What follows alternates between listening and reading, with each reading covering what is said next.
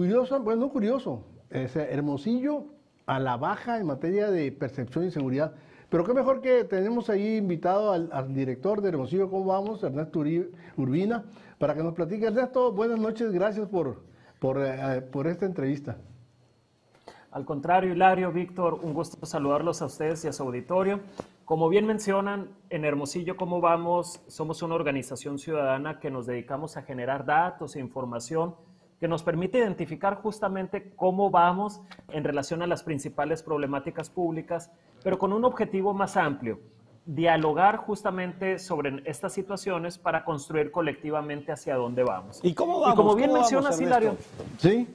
Ah, bueno, me gustaría iniciar justamente con lo que comentaban del tema de seguridad, porque el tema de seguridad es uno de los aspectos que, que vemos avances. En términos generales, estamos viendo avances en, en temas de seguridad y en temas de inversión pública. Sin embargo, hay otros aspectos en donde el ciudadano pues, percibe rezagos como es la infraestructura pública, calles, pavimentación, áreas verdes, parques. Y bueno, ahí vamos a desmenuzar un poco en el tema de seguridad, tradicionalmente este, en los cinco años anteriores donde habíamos venido realizando esta medición, hay que decirlo, aplicamos cada año a 1.600 hogares hermosillenses, una muestra que nos especialistas académicos eh, para el diseño muestral.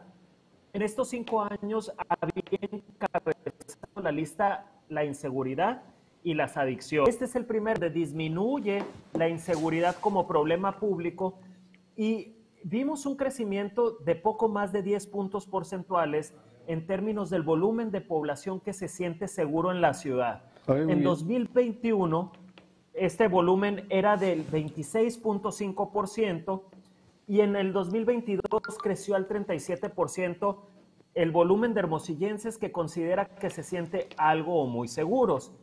Y aquí, nomás para cerrar esta primera idea, vemos que esto está estrechamente ligado a la reducción de la violencia letal, particularmente de los homicidios en Hermosillo, ya que desde 2021 al 2022 disminuyeron un 35%, es decir, en 2021 cerramos con 193 homicidios y en 2022 con 126 algo está sucediendo en Hermosillo que no necesariamente se está replicando en las ciudades y municipios que tenemos alrededor. Sí, sí, lo estamos viendo. Oye, oye Ernesto, ¿qué otro punto podrías identificar? O sea, independientemente de reducción de homicidios, ok, pero hay algo que, que nos, que nos cambie esa percepción.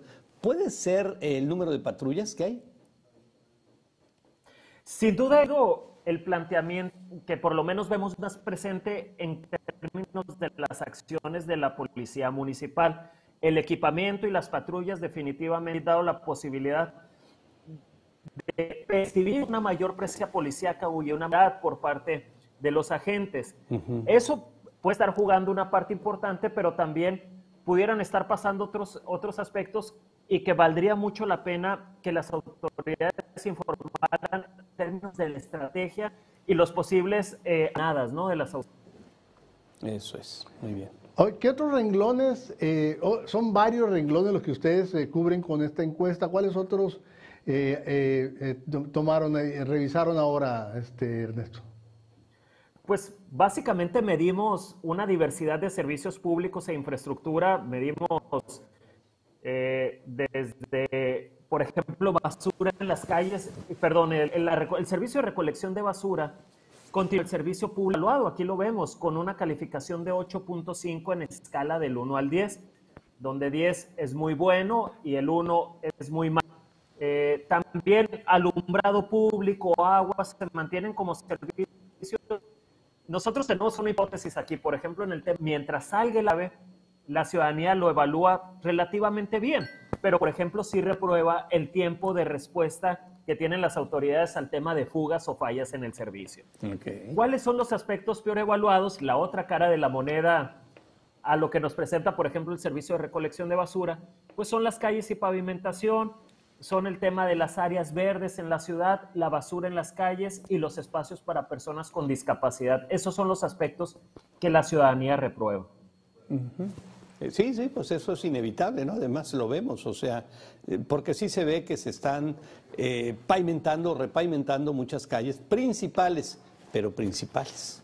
Pero la que para llegar, pero para llegar a tu casa ya es otro tema. Es otro boleto. Así es, Víctor y, e Hilario. De hecho, tenemos eh, unos resultados muy interesantes porque hay un volumen de población, un 20% de la población que declara que está viendo avances en calles y pavimentación. Pero el mayor volumen de estas personas se ubica en la zona céntrica de la ciudad. Modelos, Colosio, cercanas, y digamos que los habitantes de la zona norte y la zona sur están evaluando un poco más bajo el desempeño de gobierno. Entonces, creemos que el reto o el desafío es cómo llevar la obra pública, las intervenciones del espacio público hacia estos sectores que históricamente han quedado rezagados. Eso es, eso es. Otro tema que, nos, eh, que, que, que, valga la pena y que nos platiques, Ernesto. Pues para también ver el humor social de los hermosillenses. Ah, es muy Está muy curioso que a pesar, a pesar, a pesar de estos desafíos y que vemos que a la ciudadanía pues le preocupa, nos quejamos mucho de las calles o del tráfico o de otros aspectos. El 95% de los hermosillenses prácticamente considera que vive feliz o muy feliz y cerca del 95% también considera sentirse algo o muy orgulloso en la ciudad. Entonces, pues a pesar de todo esto, el hermosillense se mantiene optimista y para nosotros es un resultado positivo y esperanzador porque pues de ahí podemos motivar a las personas a que se involucren más en aspectos de participación ciudadana y en aspectos que tienen que ver pues con el desarrollo de nuestra ciudad. pues además, cada vez somos más felices, o sea, más número de felices, a eso me refiero. Así es. Y es que de alguna manera no, no salimos a la calle con la zozobra como en otras partes del estado mismo o de otras partes del país donde no sabes si te va a topar una balacera. Sales con el Jesús y a diferencia, por ejemplo, nosotros, este, este cuestionario se aplica en ciudades, por ejemplo, en Ciudad Juárez, en la zona metropolitana de Monterrey, zona metropolitana de Guadalajara y vemos que en esas ciudades donde hay una alta movilidad de personas de otros lugares, de foráneos, pues no se genera tanto arraigo. Y aquí todavía mantenemos el arraigo de ser hermosillenses, de vivir aquí. Y, pues por lo menos, pues eso lo consideramos una noticia positiva. Claro, y defendemos lo nuestro. Ernesto, muchísimas gracias. ¿Algo más, Hilario, que quisieras preguntar? No, nomás el consejo que daban ellos que volver a incentivar mucho o promover mucho la cultura de la denuncia, ¿no? Para que sea nuestra participación porque es importante que los ciudadanos también participen, no se queden meramente espectadores. Y una de las formas de participar es a través de la denuncia, y no solo en los medios de comunicación, sino una denuncia formal. Así es, eh, precisamente siempre extendemos la invitación a todas las personas a que nos involucremos en las, en las cuestiones que van más allá de nuestro hogar o nuestra familia, sino también en aquellas cuestiones que involucran el mejoramiento del barrio, de la colonia, de la ciudad.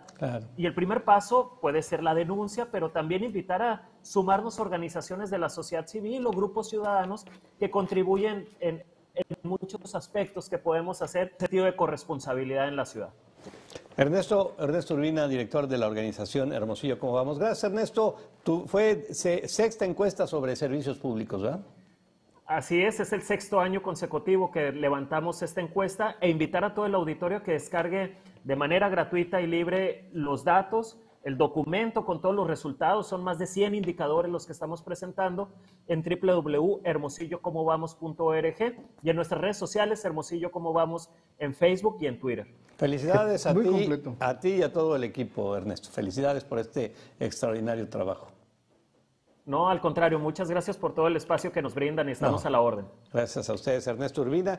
Es un equipotote extraordinario ahí que vienen haciéndolo ya, pues ya hace años, hace seis años, y que esa información es una información relevante, Hilario, que ya va dejando establecida un antecedente de, cómo vamos, realmente de cómo vamos y de los problemas sociales, de todo tipo. Y bueno, ya viste que hasta el humor y el carácter y todo. Y, y está sectorizado, ¿no? O sea, te dicen dónde están las cosas, está muy interesante y, lo puedes bajar completito y, eh, digo, para revisarlo y aprovecharlo, ¿no? Sí, hay que decirlo, es un trabajo muy profesional, hay de profesionales que están ahí, Ernesto, y todo el equipo que pues que lo que lo que lo conforma. Y, hay que decir que es un grupo de ciudadanos de diferentes, de diferentes, son empresarios, académicos, eh, periodistas, hay profesionistas